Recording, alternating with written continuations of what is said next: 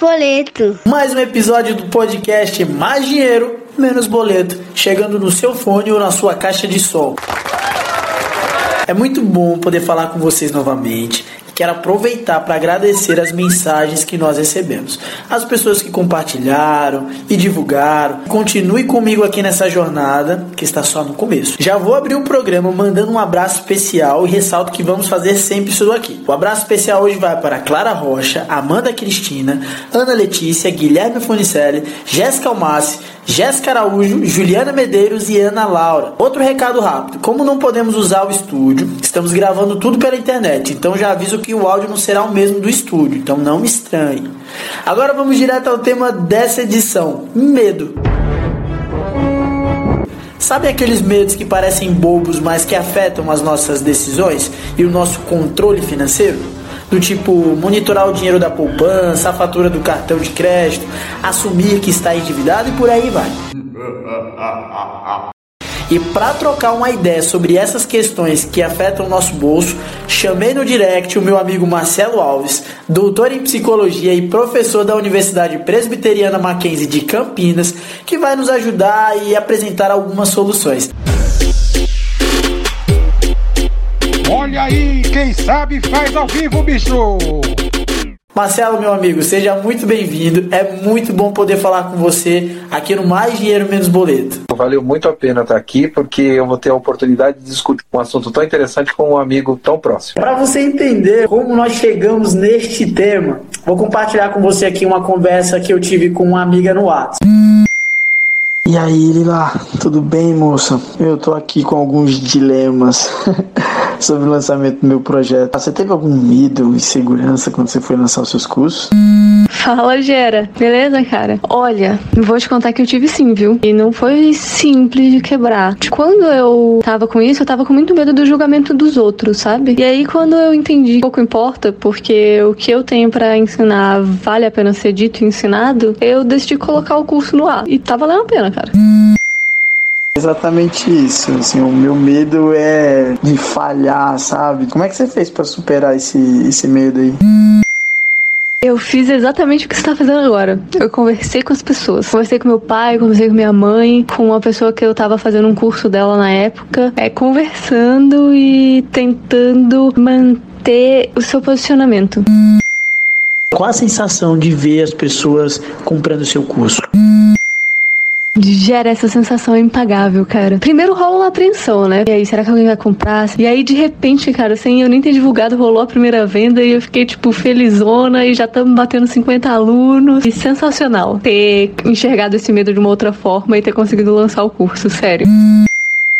E é com esse dilema que trago tema para nossa conversa. Vários medos, né? Medo de mudar, assumir o controle financeiro. Então, a primeira questão que eu trago aqui para você: quais são os gatilhos que causam tanto pavor quando falamos sobre controle das finanças? E aí, levando em consideração também o atual contexto de coronavírus. Tomada de decisões, nós temos e fazemos elas cotidianamente, todos os dias, de várias maneiras. Só que quando entra essa questão da pandemia, as tomadas de decisões precisam ser muito mais assertivas, principalmente no contexto financeiro. Então, o que antes era uma opção, né, de você olhar para as questões financeiras como algo a ser controlado, hoje é uma necessidade, até em função né, das pessoas estarem com um limite financeiro muito alto porque muitos tiveram aí seus salários reduzidos, horas reduzidas. Então você vê hoje ter necessidade de privações financeiras em função de tudo que está acontecendo no país é uma necessidade. E a gente sabe, né, Geraldo? Todas as privações elas incomodam e causam medo. Falar do controle de caixa, evitar. Tem gente que evita de olhar, por exemplo, o aplicativo no celular da conta para ver quanto gastou, quanto resta, é, evita de olhar a planilha de, de gastos ou até mesmo de anotar, fazer aquele exercício diário de anotar o que comprou, o que, o que gastou para ter um balanço do mês. É, a gente pode considerar esse um medo bobo ou ele precisa ser levado mais não, a sério? É que assim, tudo é uma questão de limites. Ele não é um medo bobo, porque de fato há uma necessidade de olhar mais apurado para as finanças pessoais. Entretanto, quando este, este medo se torna excessivo, aí a gente para e acende um sinal de alerta, porque quando você tem essa necessidade de se esquivar deste controle por uma questão de porque pode causar angústia ou porque pode causar algum desconforto. Então, quando ela começa a ter essa necessidade de olhar, isso pode levar a pessoa a transtornos mentais, com insônia e tantas outras coisas. Mas a gente precisa ter uma moderação também para não ficar preso só a isso. Falando aí de outro perfil, seja o que Deus quiser, aquela pessoa que usa o cartão de crédito é, sem controle, não gosta nem de olhar para a fatura para não ter medo de quanto está gastando, de quanto já gastou, soa frio quando pensa em olhar a caixa do correio para ver se chegou a fatura. Isso pode ser um reflexo de como a pessoa lida com as questões pessoais? Sim, pode. Bom, na verdade, eu acho que quase todos nós, em algum momento da vida, já passamos por isso, né, Geraldo? O fato é, pode ser uma questão da pessoa, da sua origem, quando criança teve lá as suas dificuldades de lidar com o não que os pais tiveram, ou mesmo em algum momento da vida atual, essa pessoa não estava afim de querer se privar das coisas. E isso pode levar, sim, a muitas dificuldades. Não só na questão é, financeira, mas também, em alguns casos, a gente pode até diagnosticar essas pessoas com uma doença chamada oniomania, que é a compulsão por compra, que a pessoa, a princípio, cede ao impulso da compra, é aquela descarga de endorfina, faz aquele prazer momentâneo, tempos depois, até minutos depois, vem o arrependimento. Então, nesse sentido, seja o que Deus quiser, é uma frase muito bonita, mas que não serve para questões financeiras. É, eu confesso que eu já fui essa pessoa, viu? Hoje eu tô tentando manter o controle e olhando a fatura, mas é um exercício também diário, não, não é algo que você aprende do dia para noite. Falando aí dessa compulsão aí, tem a questão da fobia fobia financeira.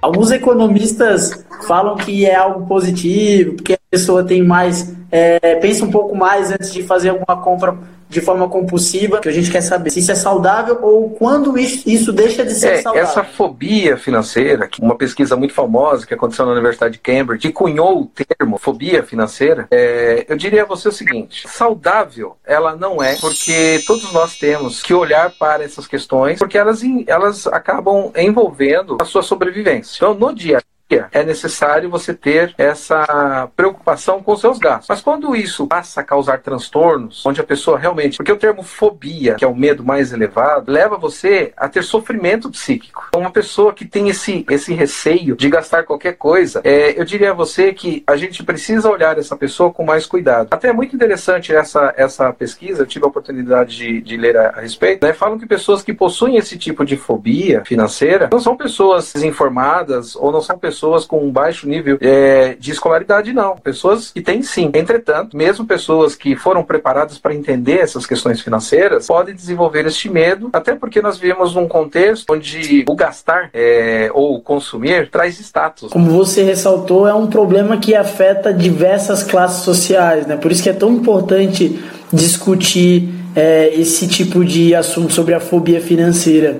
Falando sobre esse estudo que você mencionou, realizado aí pela Universidade de Cambridge da Inglaterra, que incluiu o Brasil e fez esse questionário com diversos países, um dado me chamou muito a atenção, que é, essa fobia é mais comum em mulheres. Tem algum fator que possa explicar isso? Não só esta pesquisa, como outras pesquisas, e eu, ao receber a, a pauta da, da, da, sua entrevista, eu tive a oportunidade de ir atrás. Nós temos o Observatório da Mulher contra a Violência, a OMV, que também fez estudos em parceria. Nós temos um banco que eu prefiro prefiro não citar o nome, a maioria deles baseado nesse estudo de Cambridge, não há distinção entre homens e mulheres na questão do consumo, do gasto. Mas o que houve, historicamente, foi uma privação por parte das mulheres da sua, da sua autonomia financeira. Atualmente, nós sabemos que houve um aumento exponencial do número de mulheres que são hoje é, provedoras da casa. E essas mulheres, forçosamente, tiveram que aprender a lidar com suas finanças. Portanto, este número também puxou um outro número que hoje, nos cursos de educação financeira, o maior número de pessoas matriculadas nesse curso também são mulheres. Mas isso não caracteriza a incapacidade da mulher em agir suas finanças. Caramba, mas sim algo que historicamente está sendo corrigido. Porque me parece que até 1962, 70, a mulher não tinha direito nem ao seu CPF. Consequentemente, se a gente olhar no, nos moldes atuais, o consumo sem o CPF era impensado. A sociedade tem uma dívida com as mulheres, com esse retrocesso de vários avanços aí que as mulheres eram impedidas, né? ao longo da história de ocupar diversos lugares da nossa sociedade. E E como a pessoa faz, Marcelo, para identificar que precisa de ajuda profissional? Bom, primeiro, antes do endividamento ser completo, onde a pessoa realmente se vê numa situação que ficaria muito difícil a ação imediata, né? O que a gente percebe assim, os sinais mais assim a, que merecem a atenção é quando a pessoa começa a perceber, não consegue mais controlar seu impulso e mesmo não controlando seu impulso, o que vem em seguida é a angústia. Quando começa a comprometer a saúde mental da pessoa, algo que para a maioria das pessoas isso daí seria algo muito prazeroso, essas pessoas já estão num estado muito avançado desta problemática. Então, eu diria que assim, nestes casos, ela já passou até do tempo de procurar ajuda. Tem muitas pessoas que estão extremamente endividadas, não conseguem mais resolver sozinha a questão do para pagar, para se livrar da dívida, mas não torna isso público, esconde isso da família, até das pessoas mais próximas, dos amigos. Isso tem alguma relação com esse medo também, desse descontrole de não ter essa vergonha de expor sim, a vida tem, financeira? Sim. Tem porque assim, nós vivemos hoje uma sociedade de aparências. E em função dessas aparências, a gente busca muito um posicionamento social ou mesmo possuir um status na sociedade. Quando eu tenho ações que me levam à necessidade de ter esse status, mas que essas ações acabam causando um prejuízo pessoal, se isso vem à tona, esse, esse status conquistado passa a ter, passa a ser invertido, deixa de ter, deixa de existir. Ao mesmo tempo, pessoas que cometem tal situação na vida e que escondem da família, escondem justamente para não demonstrar fraqueza, para alguns é entendido como fraqueza, para outros como humilhação, ou mesmo para outras pessoas como um reconhecimento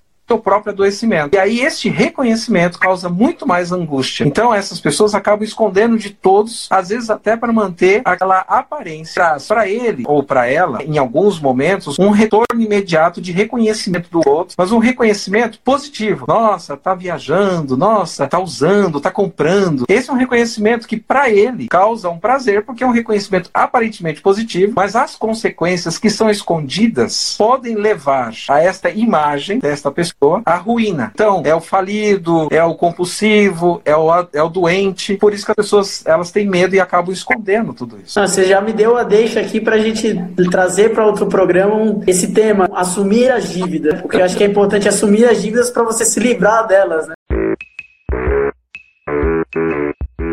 Mais do que nunca, quem avisa, amigo é, meu. Chegando na reta final, chegamos no quadro Quem avisa, amigo é.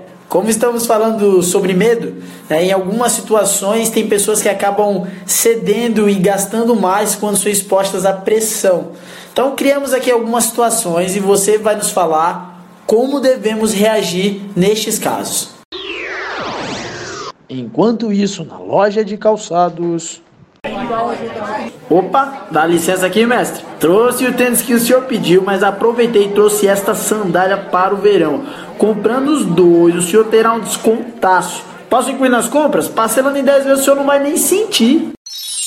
Antes de fazer as compras, né, a pessoa tem que determinar para si mesma exatamente o que ela vai buscar e se esforçar para não sair disso ter na consciência, não existe né, desconto, não existe. É, é essas coisas são postas para sedução. Porque você vai pagar, não importa que está em 10 vezes. E principalmente, ter um controle financeiro muito importante, porque são 10 vezes de, um, uma compra numa loja de sacos e calçados, são 10 vezes numa compra de roupa. Quando você mal perceber, aquela fatura que você acha que era pequena, que você foi dividindo em 10 vezes, na soma geral, acaba tendo um valor muito alto. Enquanto isso, no call center. Alô, senhor? Aqui é da operadora de cartões, tudo bem? Estamos ligando para falar que o senhor é o nosso cliente top prêmio 10 diamante, isso mesmo. Você vai receber um cartão com o dobro do limite, com anuidade 15% maior, que o senhor vai pagar 50 centavos por dia. É só desbloquear agora. Posso dar um ok aqui? Questões eh, financeiras tão limitadas, algumas pessoas precisam mesmo ter lá um cartão de crédito para poder trabalhar essa questão dos vencimentos. Então isso é uma realidade das pessoas. É lógico que também tem a questão do retorno que um cartão traz com as suas bonificações. Mas o aumento do limite é um risco para qualquer saúde financeira. E eu vou te explicar por quê. Porque ao usar um cartão de crédito somado ao seu custo de vida, nisso você acaba ampliando seu poder de compra. Só que você se esquece que aquele dinheiro não é teu. O seu salário é seu. Neste caso, recurso recuse, mas a ampliação do limite, salvo casos extremos, é sinônimo de endividamento. Enquanto isso, na drogaria. Ô oh, meu querido, aqui está o remédio bonitinho que o senhor pediu aqui na cestinha.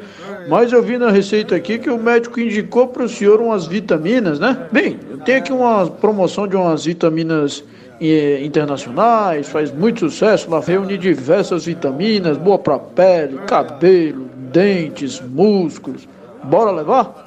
Já coloquei aqui na cestinha, só o senhor passar direto no caixa um dos comércios que mais se proliferaram no país são as farmácias. Sim. Isso se dá muito em função da medicalização que está acontecendo na população brasileira. Então, vez ou outra, terá que ir à farmácia. E é lógico que com a liberação é, da vendagem de vários tipos de produtos dentro da farmácia, ela virou um grande shopping center, porque você acaba dentro dela tendo todo tipo de variedades. Muitas coisas ali são postas de forma atrativa para estimular o consumo. Então, nestes casos, você se perguntar, tenho que pagar mais caro um produto só porque ele é importado, sem eu saber se a eficácia dele é igual a de um produto brasileiro? Agora, quando você tem que comprar uma vitamina, você tem que se perguntar, mas eu tenho que tomar uma vitamina importada? Porque tudo gera custo. Então, o programa está acabando. Tem mais alguma consideração que você gostaria de fazer, Marcelo? Bom, tem sim, Geraldo. Eu gostaria primeiro de agradecer o convite. É muito bacana poder revê-lo aqui, né? Um grande amigo, mas também ah. a oportunidade de estar falando sobre um assunto tão importante. Então, parabenizado pelo, por ter trazido esse assunto à tona. E segundo, de que a questão do controle financeiro, da educação financeira, ela não é algo que se limita apenas nesse momento de redução de salário, redução de jornadas, desemprego. É algo que tem que ser pensado para a vida toda. Eu gostaria que as pessoas realmente não deixassem isso em segundo plano na vida. E para quem quiser entrar em contato com você, como faz? Só entrar lá no site da universidade, vai encontrar lá meus contatos, tudo direitinho. Perfeito. Muito obrigado pela entrevista. É um prazer receber um amigo aqui para um bate-papo. Espero recebê-lo outras vezes para outras conversas. Muito obrigado, equipe técnica que faz esse programa acontecer. E para você que ficou até o fim, continue enviando os comentários, perguntas e sugestões de tema pelo meu Instagram, @geraldo_rabiscos. Muito obrigado e até a próxima.